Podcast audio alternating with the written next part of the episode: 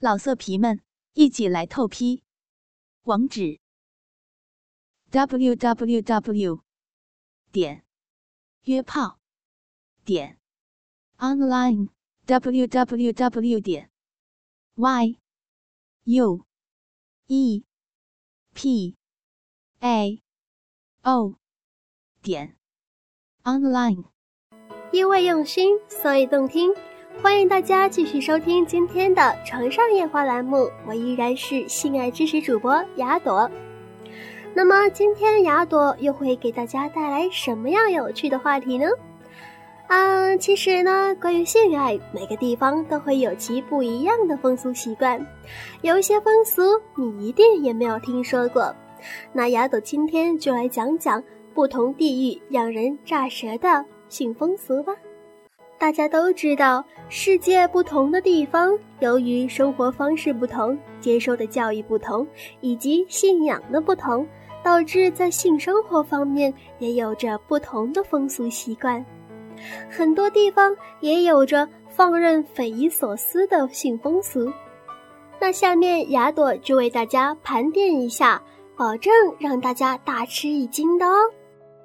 那首先，让我们来了解一下塔斯曼尼亚的寡妇，切下老公的小兄弟做项链。如果老公死了，必须切去老公的小兄弟，防腐风干后制成项链，挂在颈上度日子，直至找到新的男人为止。但寡妇绝对不可以用这条好兄弟自慰哦，用了就是违背伦理道德的。只能看不能用，真是惨绝人寰呐！二，波兰的女人用棒棒打死淫妇。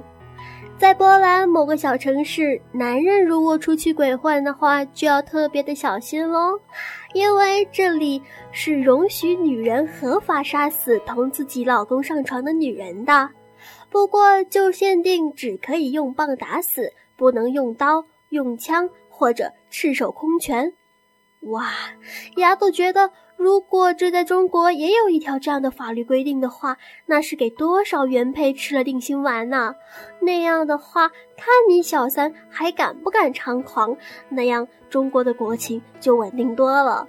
到时候新闻每天的头条就是啊，又有某个地方啊，某个小三被某原配打死了，哇，真是大快人心哦！嗯，嗯，此处不代表丫头的心伤哈。虽然小三可恶，但是活活打死也是很残忍的。不过已经被气昏的原配估计是不会想那么多了，先打了再说。虽然丫朵也觉得小三很可恶，但是太暴力了，丫朵的小心脏可是承受不了的。不过，真有这个法律的话，应该就不会有那么多小三了吧？谁还敢做小三呢？一不小心乱棍打死，呃，不对不对，而是乱棒打死。诶，都差不多呢。三，乌拉圭特许男人招妓两百次。乌拉圭的男人绝对不可以在老婆月经期间与其做爱，违者一律要坐监。不过法律不外乎人情，这些日子男人可以名正言顺的去招妓，不过只要不超过两百次就可以。两百次哎，试问有哪个男人可以在七日之内做两百次呢？哇，光听起来就好吓人呢！亲爱的狼友们，要是你们生活在乌拉圭的话，会不会觉得很幸福呢？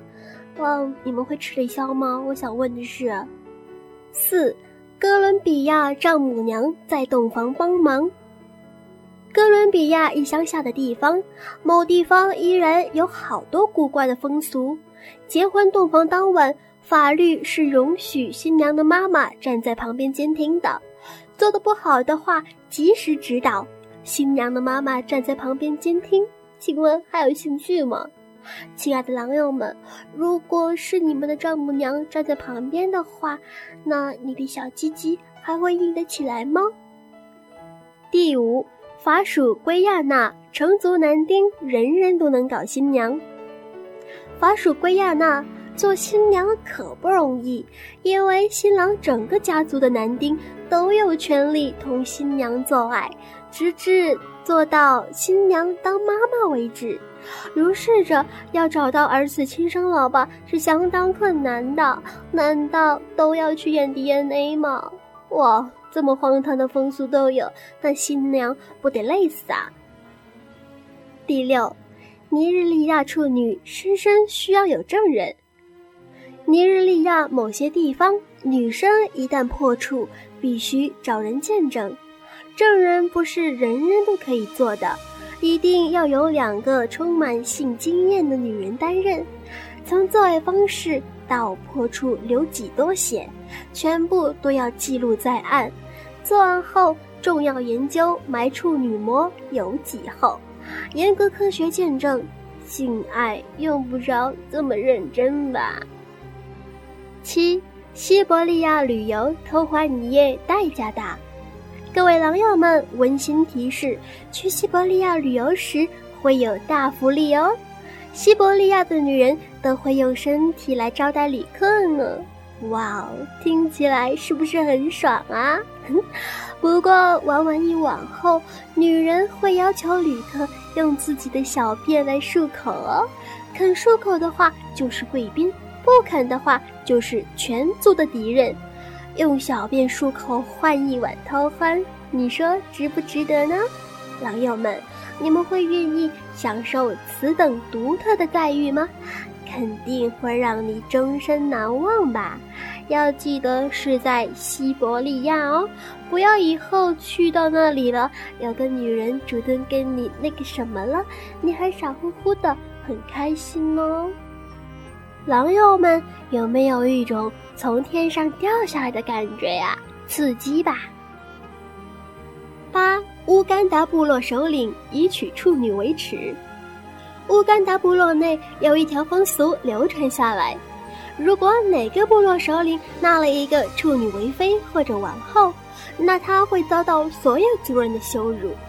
处女膜是否完整，在这些部落族人的眼中毫无关系。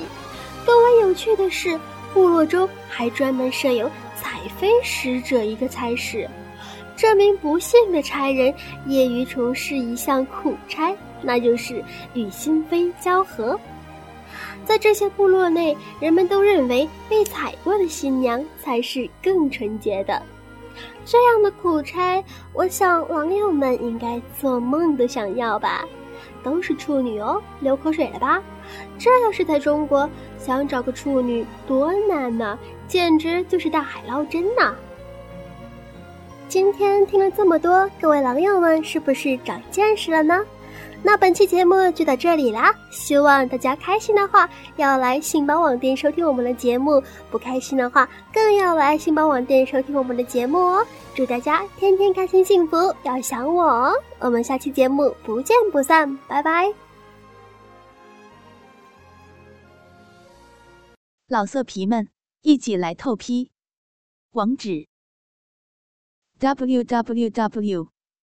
点约炮点 online w w w. 点 y u e p a o 点 online。